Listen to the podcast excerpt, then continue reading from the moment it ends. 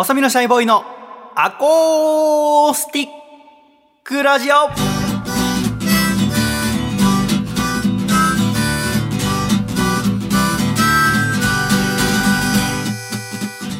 シャイ皆様ご無沙汰しております。細身のシャイボーイ佐藤孝義です。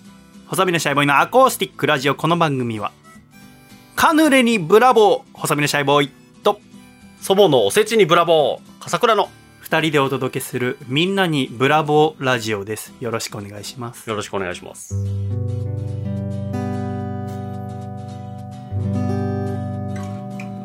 おせち。はい。好きなんですよね。おばあ様のがね。はい。前にもねあの話したとは思うんですけど。何がお好きなんでしたっけ？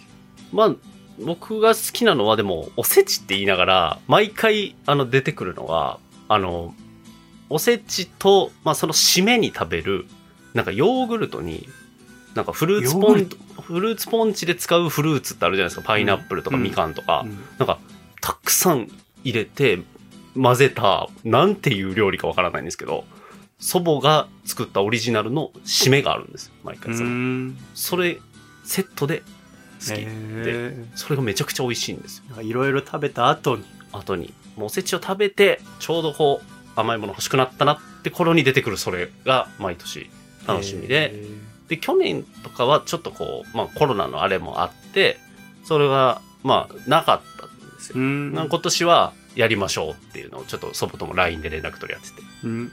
すごい。え祖母 LINE やってんの？やってますやってます。へえそれはすごいね。だからあのあそれこそあの何度か言ってますけどアベマのそのワールドカップの時なんかもあのアベマどこでも見れるじゃないですか、うん。LINE であのちょっと仕事で関わってるからちょっとおばあちゃん見てよっていうので URL 送って見てくれたりそんなことできんだ。そうなんですよ。へえ。もう80超えてるんですけど。あ自分の作った煽り部位を。あオリ V のあの、まあ、日本戦流れるからって言って、あの押したらまあ見れるじゃないですか。あで見てくれたみたいへでーそういうやり取りしてます。あ、はい。それはすごいね、はいハイテクおばあちゃん、ハイテクコンピューターおばあちゃん いやいや、ありましたけど、その NHK でね。コンピューターおばあちゃん今、あの、Perfume さんが歌ってますね。僕のええはい。コンピューターおばあちゃんの歌歌ってました。あったね結構前だよね結構前です。ああ、はい。あったあったそうだなんか割とそういうのが、こう、写真とかもお送って、うんあの定期的にその、子供の写真とか送ってます。へえ、はい楽しみにしてるみたい。あそうなんだ、はいハイテクおばあちゃんなブラボーです、おせち。はい。ブラボー長友さんが「ブラボー」っていうたびに筋肉の顔になる動画おばあちゃん見てるか な？そんな動画。みんなパワーほんとパワーっていうあの 一緒、一緒の。あれおばあちゃん見てるかな？でもさ友達のそれもおばあちゃんかはい。ゆあのひ良かれと思って YouTube 教えたらさはい。そのなんか偏った思想の YouTube ばっか見てるようになっちゃってさ うわー、それ一番よく聞くやつですね。あとおばあちゃんがずっとヒカルの動画見てるとかわー、はいはいはい。まあいいんだけどね、はい。だからそれも難しいなと思ってさなんかあんまおばあちゃん、まあ、聞かれたこともないけど、はい YouTube 見たいとかああ、でもそれあるかもしれないです。僕の父もあの YouTube 見てるんですけど。サイバージャパンダンサーズばっかり見てるしいや、違うんです、違うんです。それはもう、それだったら僕はいいんですけど、わかりやすくて。じゃなくて、あの、親父の YouTube の履歴見るの怖すぎあるな、の、なんかちょっと漫画見るわって言い始めて、はあ YouTube つけるんですよ。そしたら漫、画？あの、違法の、ええ あれじゃないですか、海外の人サーバーかなんか使ってアップロードしたらい消さや見たれないのか、ことないよあの、ジャンプの、その、コマだけが、ずっとスクスクロールでこう送られていく動画があそるんですよ。んなのあんの？で、めちゃくちゃ違法じゃないですか。それってねスキャニングしてあるスキャニングして、それ流してるんですよ。えーで、そしたら漫画読んでる感じ、まあ、なるじゃないですれを息子の前で見ると？動画見ててどういう神経僕この仕事してますけど、みたいな。えー、え？っていう。あそうでも言えないですよ。なんか、もうダメだよとかも、そこで争う気は起きないっていうか。あも怖くて何も言えう、ないこ怖いです。はいうちの親父は逆でさ、はいあのなんか萌えアニメのブルーレイちゃんと円盤で買ってる時それはそれで怖かったよそうですね。それは。なんかごちそうはウサギですみたいなあるじゃん怖くて。あれ触れられない。特典ポスター持ってた時は、それもそれで何も言えなかったよ。言えないですよね、それね。ただ。エバーレット、うんバイオレットバイオレットエヴァーガーデンエヴァーガーデンのはい。初回限定版ブルーレイボックス持ってた時、何も言えなかったよ。ちょっと同じ系統かもしれないです。いや、だった。アニメ好きだね。アニメどっちに行っ。てもやっぱ大変なんだ。無料視聴じじいと無料初回限定版購入じじいの。どうしよう。どうしよう。でもありますよね、その、ね。困ったな。うんいや、ちょっとひびっくりしました、だからそれあは。それはび、いや、はいテレビに映してる。テレビに映してるテレビに映してんだ。堂々と見るん子。供来てんのにな。リビングで。喋れよな。いや、それもありますね。そうなんですよ。だから、ゆっくり実況っていうんですか？それこそ、その、読み上げ？っていう、なんかその、いろんなこと解説するチャンネル。わかんない。あの、AI がなんか読み上げるんですけど、うんそういうのもなんか見てますね。なんとか何を実況してくださるの？なんか、例えばワワールドカップの最近のニュースとか、なんか、そういう時事系もあるし、なるほどね。漫画、めちゃめちゃ違法ですよねっていう、まあまめちゃあ、めちゃ違法じゃん。こういう層がああいうのを見るんだって、だから思っちゃいましたね、その。そうだこな。んなん誰が見るんだって思ってまいしたけどや、。そう、見たことないよ。面白い、面白いというか、その、やっぱ、ね、最新の連載をそこでチェックして。だってお父さん結構給料のいい仕事してんのにさ、はいはい。買えばいいじゃん。いや、そうなんですよ。電子書籍を。はい ちゃんとしてと思いましたけど。でも言えないんだ。わ、わかんないというか、そういうもん、感覚なんでしょうね。だから、その、ただでいけるもんは言っとけみたいな、あ、大阪人の？かもしんないです。もしかしたら。えー、激怖。怖いです。怖いね。ちゃんと買ってくれって思いましたけど。本当だね。いやいや、とんでもない話。ちゃんと買い出してもね、うちの父さんみたいにそれはそれでちょっと、部屋中なんか、ポスターだらけとかになっちゃうからね。父親のその趣味っていうのはね、なかなか、そうですね。確かにく、まあ自由に来てくれればいいんだけど、はいまあ、法律は犯してほしくないね、やっぱり。いやいや、そうですよね。それを、確かに。本当に、もう普通に犯罪だから。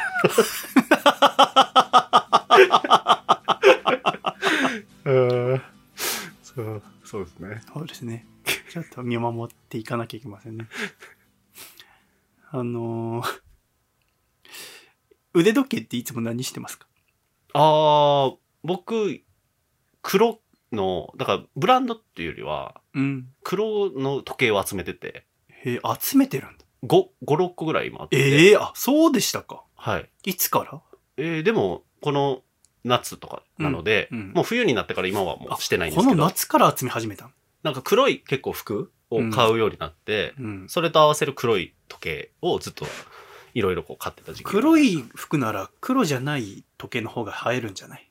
あ、そのパターンもまね。た別に一種黒で全部集めてんだ。そうですね。うん。まあでもなんかそういう感じで集めた。だからアアディダスオリジナルスとかの5つ目のなんか時計みたいな、真っ黒な時計があるんですけど、もうその文字盤すらも黒いっていう、もうもう機能として読めない。ええけど、ファッションとしてはかっこいいって僕は思ってそれかファッション今好きだから。買ったりとか、はいそういう時計が多いですね。だから、どこそこのこれしかつけませんとかではないって感じですかね、なるほど時計は。はい私はしばらくアップルウォッチ使ってたんだけど、はそれまではずっと G-SHOCK つけてて、い。はい。G-SHOCK って持ってないあ、持ってない持ったことないけど、持ってました、昔。うん。それこそなんか小学生の時に持たされてました。そう、僕もそう。は僕も小学校の時に、小学1年生かな、その入学する時に、はいお父さんの会社がなんか入学祝いくれるって言っ。カタログギフトみたいなのがあって、はいはい。そこに G-SHOCK あったから、それでノーマルの G-SHOCK もらって、うんうんそこからずっとつけてて、はい。で中学校入る時に、またカタログギフトが届いて、はいで、そこに G-SHOCK あったからまた G-SHOCK あ、して。で、高校入る時にはい入学祝いで G-SHOCK 新しいの買ってもらって、へえ。で、大学入る時にバイトを始めたから自分で G-SHOCK 買って、うん。その G-SHOCK をずっとつけてたんだけど、うんうん本当にそっから去年、一昨年ぐらいにアップルウォッチ買ってはい。筋トレ始めたから、はい。その筋トレ始める時にカロリーの計算とかするのに、うんうん。アップルウォッチしてからずっとアップルウォッチだったんですけど、はい。なんかあ泊まりに行く時とかにはい。アップルウォッチって1日ぐらいで電池切れちゃってあ、そんなもんなんですね。そんなもんなんですようね新しいやつでも。だからその充電器持ってかなきゃいけないんですけど、それがめんどくさくて、えーならば G-SHOCK ならば何日も持つなと思って、古いのを出してみたら電池切れちゃってたんですよね、はい。ソーラー電池のはずなんだけどそれでもなんか何年かに1回変えなきゃいけないらしくて、うんうんその大学生の時に買ったもんだからもう10年ぐらい使ってたから。はい。だからあダメかと思いながらなんかだましだましアップローチ使ってたんですけど、うん。まあ別に使えないことないからと思って。でこの間アコラジッコの方から連絡来ては250回おめでとうございますって言われてい。はい。なんかぜひ贈り物させてくださいって言われてへえ。何でもあのプレゼントしますって言われて。なんだろうなとありがとうございますはだけど私家にあんまり物置かないから、うんじゃあ食べ物とかかなと思いつつ、い。うん。でもなんか送るならなんか残ったものの方が送りがいがあるかなと思って、はい。じゃあずっと使うにしろあんまりこうお金かけたことないものって何かなとグーって考えて、はい。しゃもじがいいなと思ったんだよね。はあはあはあはあ。しゃもじって僕今使ってるのは炊飯器買った時についてきたやつをずっと使ってるから、はいまあ、別になんてことないしゃもじプラスチックの、はいだから3000円とかのしゃもじってどんなんなんだろうなと思って、はい。だからしゃもじがいいですって 電話してはい。あのしゃもじ送ってくださいませんかってはい。言って分かりましたって言ってうん。待っててくださいって言ってそっから2週間後ぐらいにその人から荷物届いて、はい。しゃもじだと思って はい。どんなんだろうそうですよね。高級しゃもじ。高。級しゃもじはい。高級しゃもじの機能教えてよ高級、今大喜利ですかこれ？そうです。いやいや、やばいやばいやばいやばいやばい。やばい。何がが違うのよあの、3000のしゃもじはご飯に香り付けしてくれる？うわー邪魔な機能だね あの、ふちょっと古いご飯が炊け、炊きたて同様に戻るとか。戻るはい。なるほどね食感とかがこう、いい感じ。もう一個ぐらい出してみようかあのー、研いでくれる。もう、研がなくていい。米など。そのしゃもじが全てやる。それ無洗米じゃん。そのしゃもじが全てやる。やる。スーパーしゃもじ、はい。でもなんか確かに、はい。そんなの期待してはい。箱開けたら、はい。中に時計入ってて、はい。あれ？と思って、はい。手紙読んだら、しゃもじを買おうと思ってデパートに行ったのですが、はい。なんか時計に目が止まってしまいえ？時計にしました。で G ショックなんだよね。えしゃもじは？とー、そうですね。でも確かに、いや時計、なんか、うんその、海外行こうと思っはい、てるから、海外旅行した時にその、アイ、 Apple Watch だったらいちいち充電しなきゃいけないわけじゃんか。はいそれもめんどいからなんか買おうと思ってたけど、はまさか、しゃもじが時計になると思ってなくい。て。そうですよね。なんか、はい一応必要とはしてたんだけど、はいありがたいなと思って、その、まあ、G-SHOCK の箱、はい真っ黒の箱に G-SHOCK って書いてあって、はい。で、それを開けてはい、出てきたのがこれなんだよね。うおあの、はい。真っキンキンの G-SHOCK、金ピカじゃないですか。で、250回おめでとうございいます。やー、これ、これどこにつけてきゃいいの？しゃもじじゃなくて、高級 G ショックですよ、これ。絶対。いや、私と似ても似つかないというか、そのでも、で、でも、すごい気遣いの点ではすごいなと思ったのは、はいその、時計屋さんで買ってんだけど、はいなんかその、チェーン店の時計屋さんで買ってて、ああ、はいはい。あの、門前仲町にもその時計屋さんあるので、はいあの、そこにこの時計持ってったら、あの、ベルトの長さ調節してくれますので、みたいな。なるほど、なるほど。そんな気遣いできるんだと思って。はい。だからそこにはいそのまま持ってって、はで、これやってくれますかって言ったらすぐやってくれて、おー。今私の手首の大きさになったんだけど、はい。すごいでこれだから届いて2週間ぐらい経って、はい何回かそのつけて回ってんだけど、やっぱはいみんな一回私の手首見るんだよね。ああ、いや、見ますね。私が金の時計してると思わないじゃんいやか。、金はすごいですね。インパクトありで、ますこの時計はあのステンレスでできてて、はいはいはいはい。あの初代 G-SHOCK、うんうん一番最初に1983年って言ったかな、はい。にできた G-SHOCK をメタル化したものなんだ。なるほど。復刻の最新モデルというか。いや、すごいな。インパクトあるな。これさ、で、この間、あの、シンガーソングライターの狭間律志くんと会った時も、はいあの、会ってから1時間後ぐらいに、その時計何ですか？迷ったんだろうな、言っていいかどうか。触れていいところなの？か1時間は。いや、あの、これしゃもじなんだよ、つって。省きすぎたんだよスーパーしゃもじ、それこそ。時計にもなる。全部やってくれる。全部やって。いやー、それはインパクトありますね、確かに。いやー、きらびやかなこれいつつけていいのか分からない。まあ、てか少しずつつけてってはいるんだけど、いや、でもスーツとかね、なんかこう、でつけたよやったら、あのね、あまりに目立つんだよね。いや、すごい、しばらくこのラジオの時にこう時間計るやつにこうさせてもらおうと思って置いてんだけど。すごい。いやー、すごいな。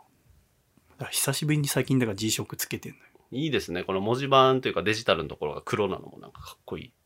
だ形はだから初代の、うん1983年にカシオが出したものらしいんだけど、いいですね。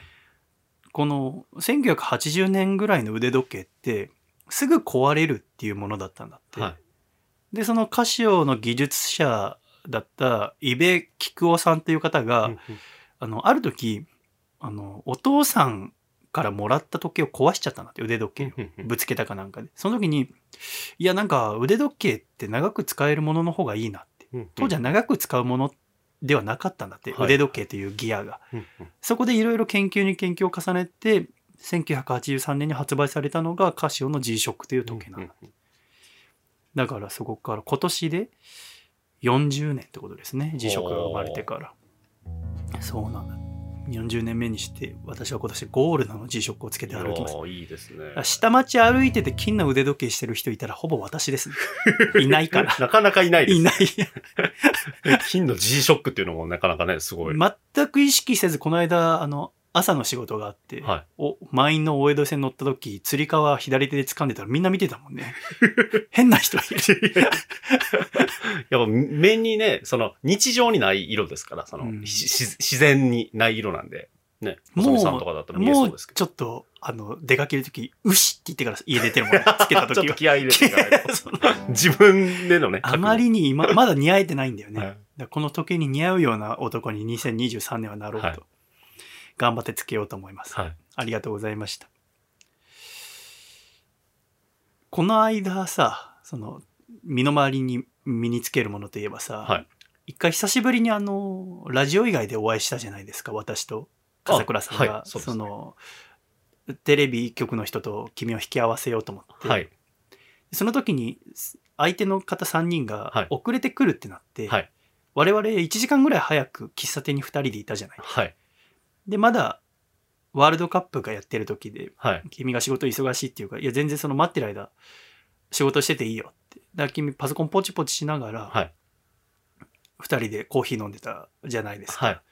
でその時その私いつもいつも服装シンプルでだからせちょっとかまそうっつってはい。はい。はい。相手かなりね年上の方だから、はいちょっとおしゃれしてきてって前日言ったんだよね。はい。はい。そしたら君が本当にあのファッションショーの最後に出てくるデザイナーみたいな服 なんかバラの刺繍みたいなのが入ってるはい。服だったよね。そうですね。いや、はい。さすがだなと思って。あの、幼児山本のあ、そうなん服ですね。あれこそうなんだ全部幼児、全身幼児山本で行きました、あの時は。そうだったんだはいなんだっけ、パーフェクトブラックじゃなくて、あ、いや、えっ、と、よ、幼児、幼児はもう。ブラックインパクトだっけ？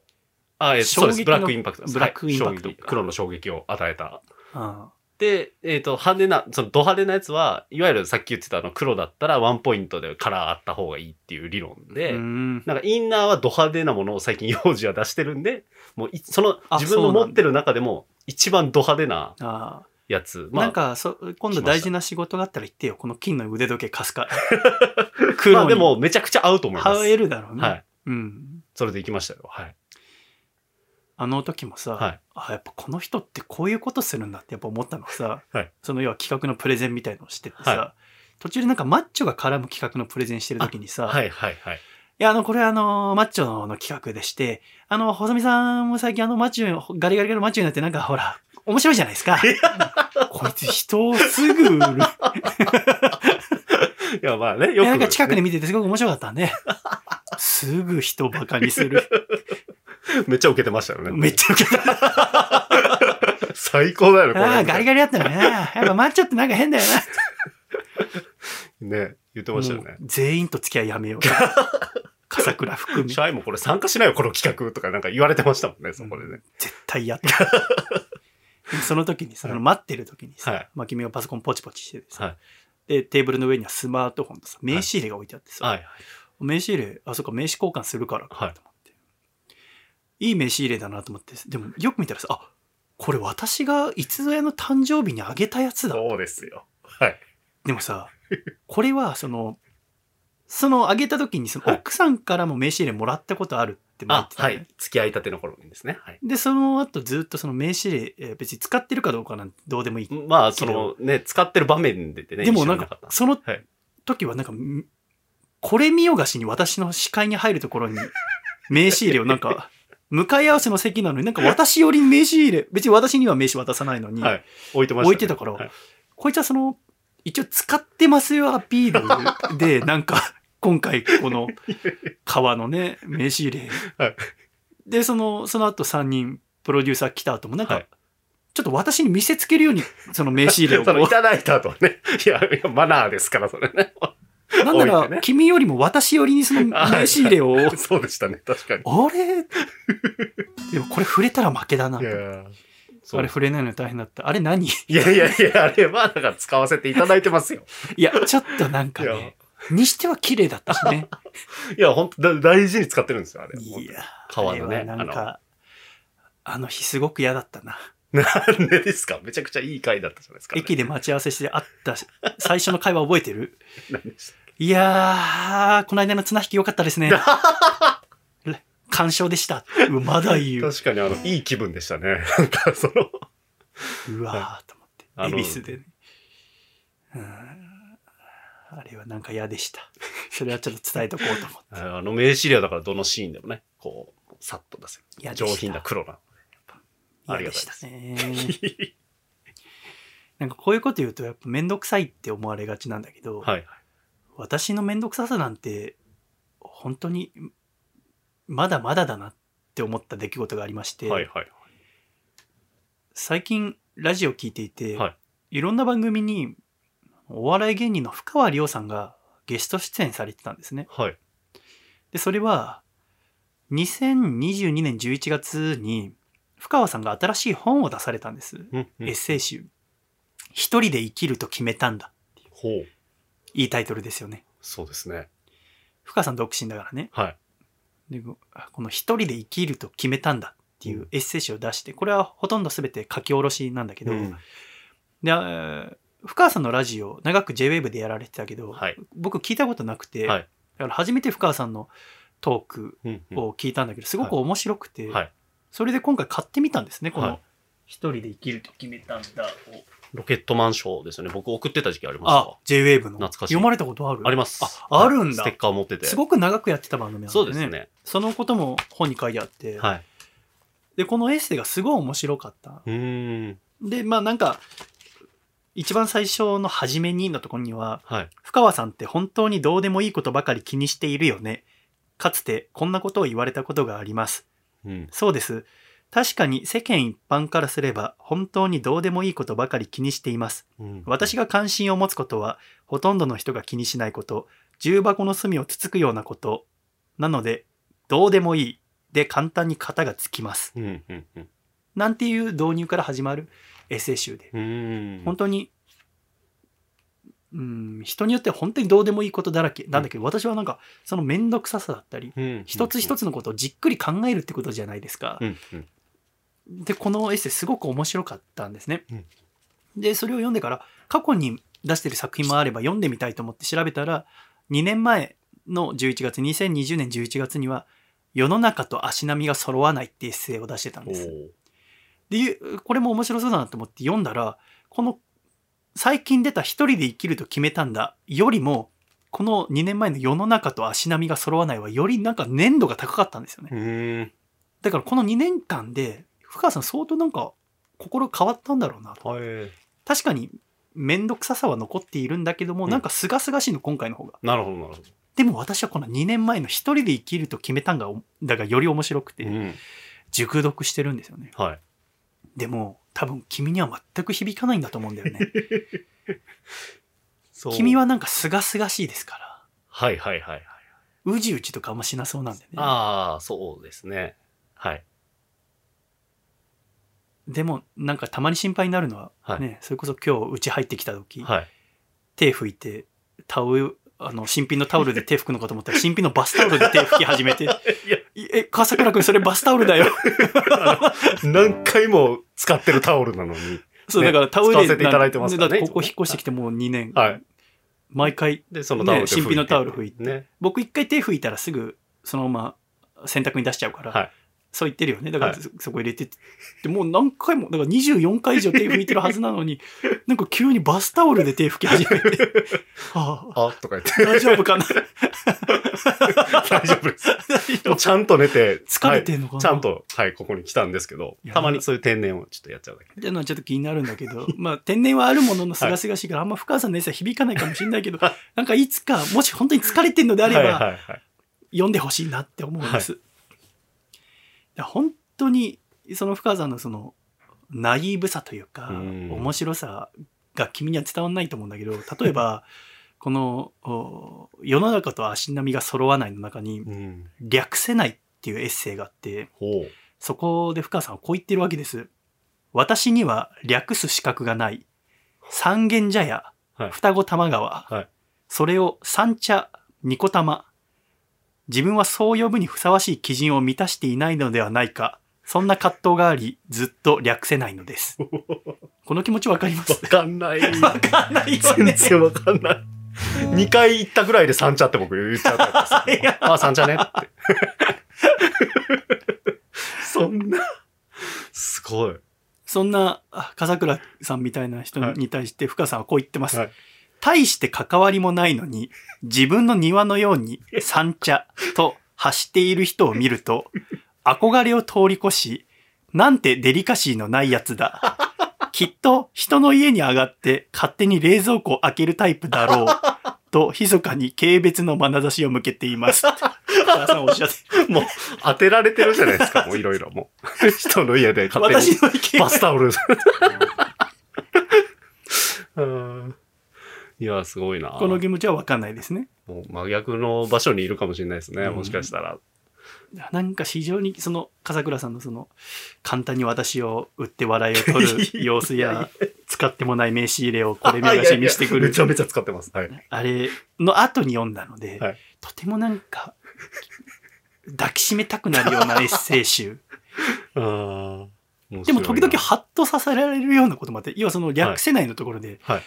業界用語にも抵抗がありますとあフジテレビを CX、あ。はい、はい。日本放送 LF みたいに言うのも抵抗があると、はい。まあ、それはなんかわかりますよねはい。それはわかりますね。言いませんね。はい言いますか？あんまり言いませんね言わないですね。ねはい。あのさ、キャスティングをするとき、タレントさんだの、歌手の方、はいあのー抱き合わせで一緒にキャスティングすることなんて言いますか？グロスですか？違う。あれ？一緒に出す。ああ、えっ、と、同じ事務所だから。あれだ。やば。それが、その単語が出てこないっていう、その。バーターって言いますよ。バーターです。はい。バータバーターって何だと思います？語源。ー。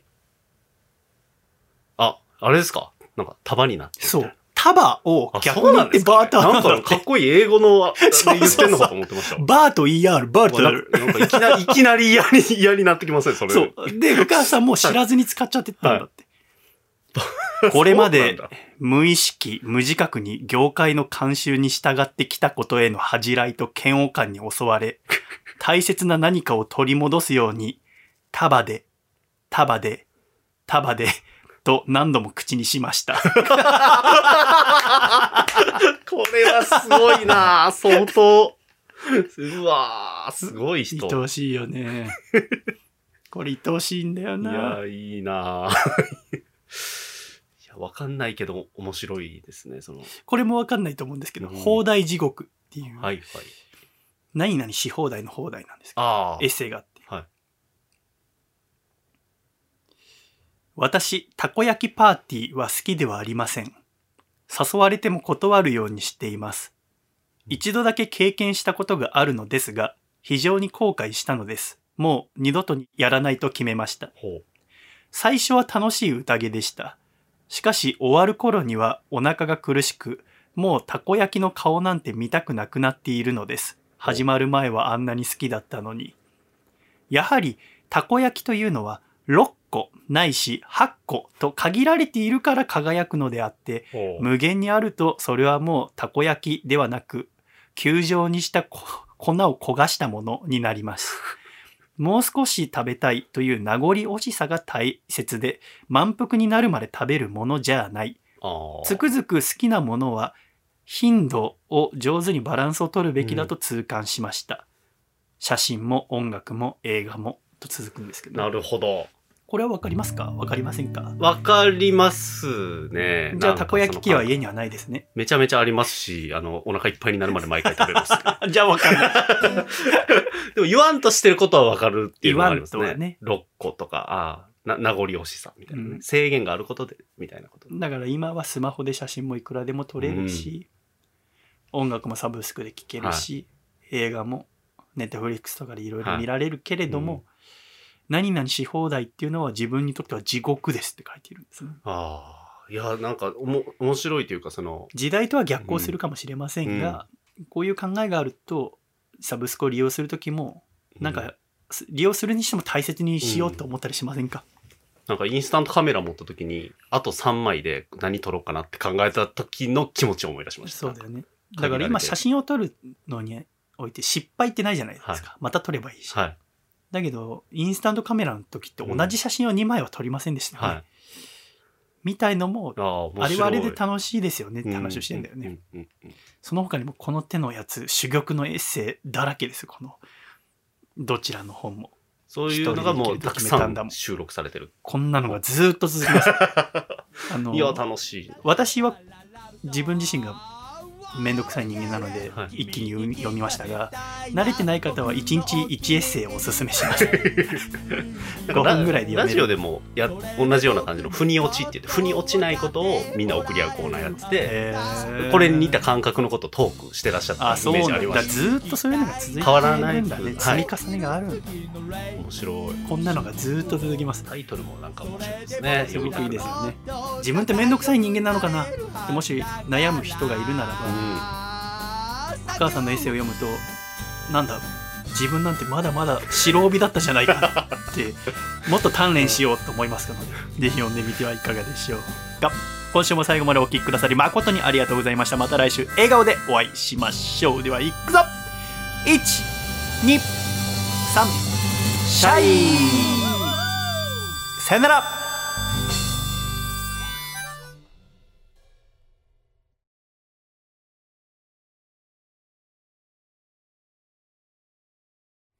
誕生日ですね。1月10日。私事なのだけど誕生日ですね。1月10日。で30の4歳になるの。おめでとう。下手くそな口笛吹こう。響けひくれもおめでとう。でたらめなワルツ踊ろうケーキも食べよう。おめでとう。